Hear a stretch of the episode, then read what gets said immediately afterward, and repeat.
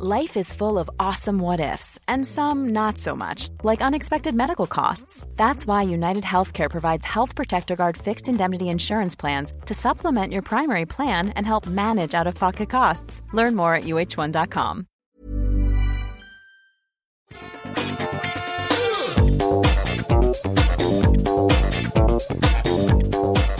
Bonjour à tous et à toutes et bienvenue dans Positron. C'est un podcast où je vous recommande des trucs cool à voir, à regarder. Bon, aujourd'hui c'est juste ça. Généralement il y a à lire, à écouter, tout ça. Mais aujourd'hui je vous parle uniquement de séries. Et si vous avez un petit creux dans votre confinement, un petit creux de trucs à faire, il y en a pour certains visiblement. Et ben là vous allez pouvoir euh, bien alimenter tout ça. Je suis Patrick Béja et je suis très heureux de vous retrouver pour cet épisode où je vais vous parler de Tribes of Europa et de The Expense, deux séries plutôt cool. Alors la première, on va se tout de suite, hein. Tribes of Europa, c'est une série euh, qui est disponible sur Netflix, qui est une série de science-fiction, de science-fiction anticipation, qui se passe en Europe après une catastrophe qui a détruit toute la technologie. Donc on a des faux airs de Mad Max un petit peu. Et c'est une série qui compte une seule saison aujourd'hui, qui a seulement six épisodes. Donc euh, c'est pas non plus un truc qui va vous durer hyper hyper longtemps. Et pour être parfaitement 100% honnête, c'est pas la meilleure série de l'histoire. C'est euh, effectivement le, j'ai envie de dire le Mad Max du pauvre, mais c'est pas lui faire justice, c'est pas tout à fait ça. C'est le post-apocalyptique avec un petit peu de Mad Max et euh, situé en Europe, comme euh, l'indique le titre. En fait, c'est une série allemande, une série qui est issue de notre de nos belles contrées, et bah c'est complètement en allemand. D'ailleurs, comment dire, c'est pas suffisamment bien pour que moi je ah je, vais dire un truc qui me fait un petit peu honte. J'ai généralement je suis assez fier de regarder tout ce que je regarde en version originale. Je me tape les sous-titres et que ce soit euh, du japonais, de l'anglais. Bon, je parle assez bien l'anglais donc ça va, mais euh, généralement de l'allemand, je sais pas du chinois, du russe. Généralement, j'essaye de regarder dans la version originale parce que c'est une partie de la qualité des choses. Là, j'ai commencé en allemand et je vous avoue que je suis ensuite passé en anglais et c'est pas hyper bien joué, mais la série n'était pas suffisamment transcendante pour que euh, je regarde les sous-titres pendant que j'étais en train de manger. Je regarde souvent, je, rentre, je fais rentrer dans ma vie, hein.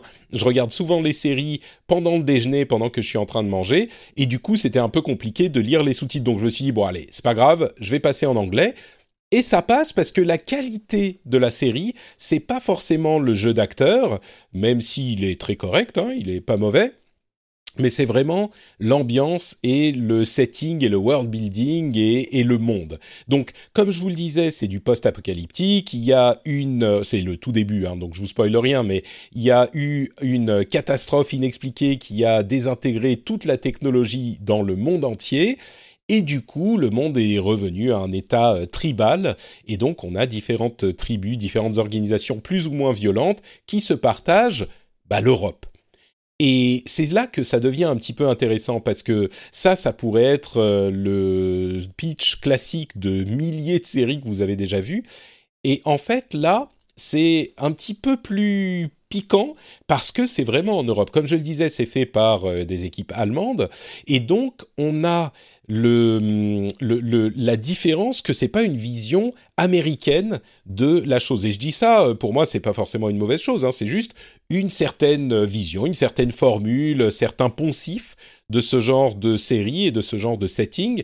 Euh, qui font que c'est un petit peu attendu peut-être, mais en tout cas là, on a une euh, approche qui est différente et qui est un peu rafraîchissante et qui est en tout cas intéressante. Il y a un truc qui m'a euh, marqué par exemple, c'est que là encore c'est dans les premiers épisodes, hein, donc ça change pas grand-chose, mais généralement quand on a des jeunes, des adolescents dans une série américaine, eh ben à un moment les adultes vont leur dire qu'il y a un truc qui est dangereux et qu'il faut pas le faire, et eh ben eux, ils vont forcément aller aller le faire. Et là, c'est rafraîchissant, ils écoutent ce que leur disent leurs aînés. Et rien que ça, c'est un petit détail, hein, il y en a beaucoup, mais rien que ça, ça fait que c'est une, euh, une approche, une compréhension différente de d'une série euh, post-apocalyptique. Donc, c'est ça qui est l'essentiel de ce qui fait pour moi l'intérêt, l'attrait de, de la série. Euh, D'une part parce que c'est pensé différemment, et puis c'est situé en Allemagne, donc on a des noms de villes euh, européennes ou d'anciennes villes européennes qui ont changé de nom maintenant, ce genre de choses, c'est c'est assez intéressant. Et puis au-delà de ça, il y a vraiment un monde qui est construit de manière euh, intéressante, intrigante. Euh, il y a encore une fois des, des, de Mad Max, donc il y a de l'inspiration de, ces univers qui là pour le coup sont sont américains ou australiens peut-être que je devrais dire. Donc c'est pas non plus une série qui est 100% originale, mais c'est bien ficelé, c'est prenant. Euh, il y a des mystères qui, euh, comment dire, là encore sans spoiler, on n'a pas non plus beaucoup de, de grandes satisfactions au cours des six épisodes, c'est assez court, mais ça donne envie de voir euh, de voir la suite. Et puis il y a des personnages qui sont euh, relativement intrigants auxquels on peut s'attacher. Il y a des euh, de, de, de la profondeur euh, dans certains personnages. Euh, je dis ça avec des grandes guillemets hein, parce que c'est pas non plus des études de, de, de personnages et de personnalités très très poussées, mais c'est pas non plus on, comprend euh, pourquoi les personnages font ce qu'ils font. Euh, on a des motivations, on a des petites surprises, pas énormes, mais des petites surprises. Mais essentiellement, l'intérêt, c'est dans la construction de ce monde qui est intéressante et intrigante. Donc ça s'appelle Tribes of Europa. Je vais pas vous en parler beaucoup plus pour pas vous spoiler, mais moi je trouve que ça vaut le coup euh, de lui donner une chance si vous êtes fan du genre je dirais que si vous aimez bien les trucs de science-fiction et que euh, un truc situé en Europe ça vous dit, bah ça vaut peut-être le, coup de tenter. Si c'est pas du tout votre truc, non. Là, euh, c'est pas la peine de se lancer. Vous allez perdre votre temps plus qu'autre chose. C'est pas suffisamment bien pour que ça soit recommandé à des non-fans. Donc pour moi, Tribes of Europa, c'est pour les fans, mais ces fans-là pourront passer un bon moment. Et c'est disponible donc sur Netflix. The Expense, c'est la deuxième série dont je voulais vous parler. Et je parle de série et pas de livre parce que, en fait, j'ai vu la série et je commence à peine à lire les livres. Donc ça vous donne un petit peu une idée de la qualité de la chose. Après avoir fini la série, je me suis lancé dans les livres. Et les livres en audiobook, euh, j'ai commencé le premier, j'en suis à la moitié à peu près. C'est hyper plaisant aussi. Donc j'aurais presque tendance à recommander euh, à la fois la série et les livres, mais on va dire que, comme j'ai vu que la série dans son ensemble, c'est celle-là dont je vais parler. Euh, c'est une série donc qui est tirée d'une série de livres de James S. S.A. Corey, qui est en fait euh, le pseudonyme d'un duo d'auteurs euh, qui écrivent ensemble et qui s'appelle euh, Mark Fergus et Hawk Ostby, je crois, c'est bien eux, hein, je me trompe pas. Et donc ils ils ont écrit ces livres depuis je sais plus, peu importe à la limite. Euh, ah, mais j'ai dit une bêtise. Je parlais les noms que j'ai donnés, c'est euh, l'écriture effectivement de la série, mais James S. Corey. Mais c'est euh, les, les, auteurs, c'est Daniel Abraham et Ty Frank. Et d'ailleurs, je crois savoir que le nom James S. Corey, c'est leur nom de leur deuxième prénom. Et il y a une histoire de nom de leur fille. Bref, peu importe, peu importe. Leur livre euh, The Expense, qui a en fait euh, des noms différents, ça commence avec le premier livre Leviathan Wakes. Euh, bah, c'est une série de science-fiction, on en vient au sujet qu'on couvre quand même, c'est une série de science-fiction qui est en fait de la science-fiction entre guillemets réaliste c'est entre guillemets, euh, vous savez, ce que je préfère dans la science-fiction, c'est quand on pose des bases de quelque chose et qu'on explore les conséquences de manière crédible, euh, à défaut de dire réaliste, de euh, la chose qu'on a posée. Et je suis sûr que certains d'entre vous ont entendu parler de The Expanse et peut-être que comme moi, vous aviez commencé à la regarder et puis c'était un petit peu lent, c'était un petit peu chiant et donc vous vous êtes arrêté. En fait, euh, The Expense a été développé par la chaîne Sci-Fi américaine et ils l'ont abandonné au bout de trois saisons. Amazon Prime, la, enfin Amazon l'a reprise et donc elle est arrivée sur Amazon il y a quelque chose comme trois ans et j'avais regardé, j'avais commencé à regarder la première saison et c'était un petit peu lent donc j'avais arrêté. Et tout le monde m'a tellement dit que c'était une série excellente que euh, je ne sais pas pourquoi il y a quelques semaines je me suis relancé Et j'ai insisté un petit peu. Et après avoir fini la première saison, j'ai voulu voir ce qui se passait ensuite. J'ai été suffisamment accroché. Attention, à hein, la première saison, elle est pas chiante, elle est pas mauvaise. C'est pas non plus une série dans laquelle on va se dire euh, la première est super mauvaise, donc il faut se la taper avant que ça devienne bien. Il y a des séries comme ça et c'est horripilant quand les gens disent ça. Là, c'est pas tout à fait le cas. Elle est un peu lente et euh, elle est pas flamboyante. Donc, mais elle a quand même euh, certaines qualités. Elle est intrigante. elle est juste un peu lente. Mais vraiment, j'encourage les gens à insister si vous avez déjà essayé parce que ça vaut le coup et le payoff est vraiment vraiment bon. Et donc, c'est une série qui est euh, de science-fiction euh, réaliste, comme je disais, dans un futur, allez, euh, dans quelques centaines d'années, quand le système solaire a été colonisé par l'humanité. Et on dit euh, le système solaire, on a en gros euh, la Terre, la Lune, Mars et la ceinture d'astéroïdes qui est entre les planètes, euh, les, planètes, les inner planets, les planètes les plus proches du Soleil et les planètes les plus lointaines, donc les quatre premières planètes après les quatre premières planètes après Mars. Et dans cette ceinture d'astéroïdes, il y a des gens qui vivent et qui habitent depuis très très longtemps et dont la morphologie a été un petit peu modifiée par l'absence de gravité. Et du coup, on a ces puissances géopolitiques qui euh, sont euh, évidemment en euh, semi-conflit permanent, et il y a des choses qui se passent qui vont qui vont provoquer des il y a des choses qui se passent qui vont provoquer des choses. Je veux pas spoiler parce que la manière dont les choses évoluent est vraiment intéressante, mais ce qu'il faut retenir, c'est que d'une part, c'est hyper bien écrit, on a des personnages auxquels on s'attache énormément, et euh, d'autre part que la, la, la, mise en place et le world building, là encore, sont faits de manière experte. Là, pour le coup, on est à un niveau hyper élevé de d'écriture et de réalisation, et on a euh, surtout une euh, construction de cette de ce monde imaginaire, de, cette, de ce système solaire imaginaire, qui est vraiment cohérente.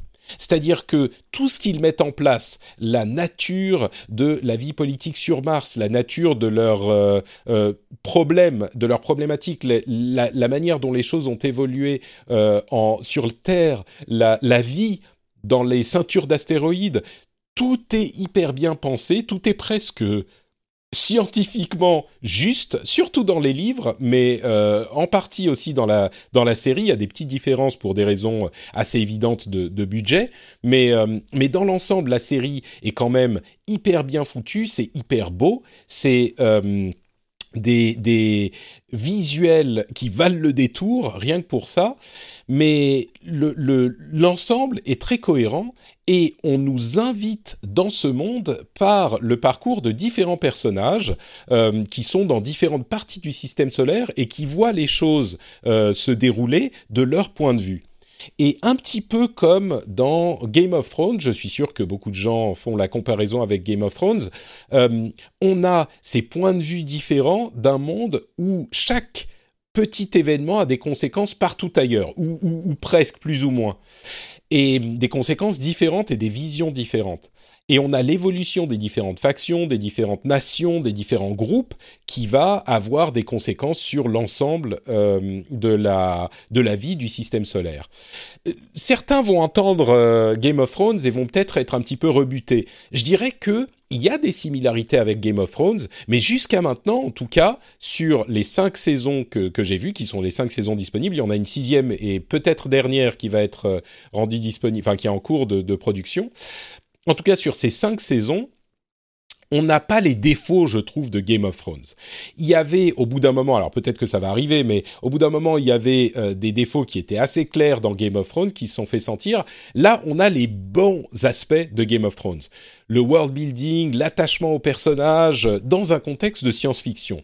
Vraiment, c'est une excellente série. J'irais même jusqu'à dire que c'est possiblement la meilleure série de science-fiction de l'histoire. Moi, vraiment, je l'ai trouvée J'adore la, science-fiction, j'ai vu plein de bonnes séries. Euh, je pense que je la mettrai au moins au niveau de Battlestar Galactica, peut-être au-dessus.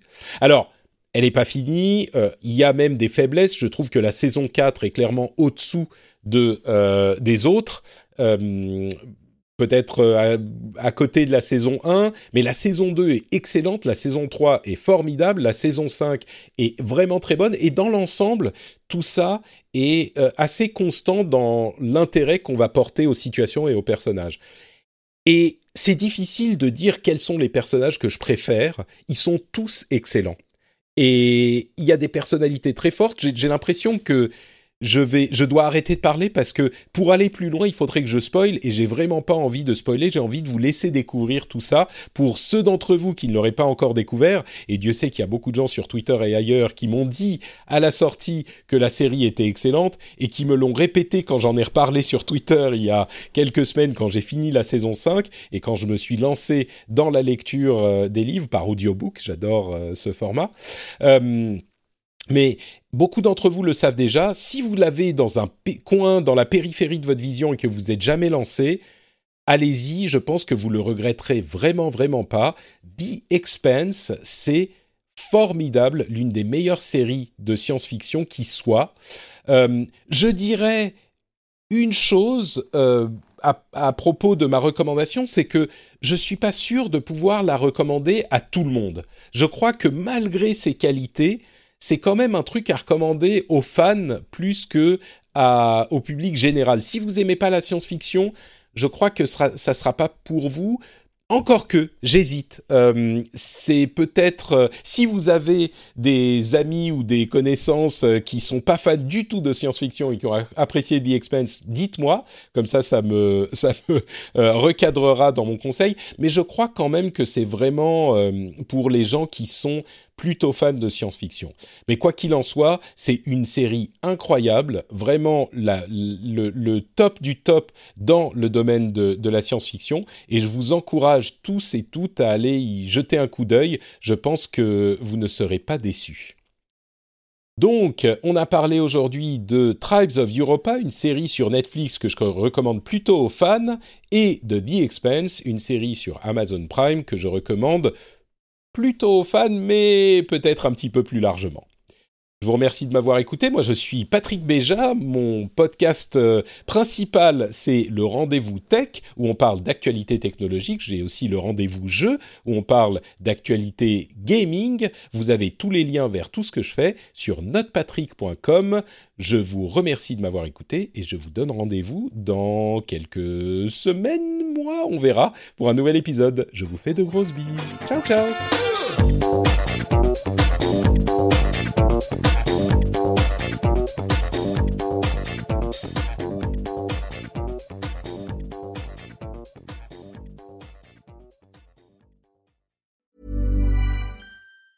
Planning for your next trip?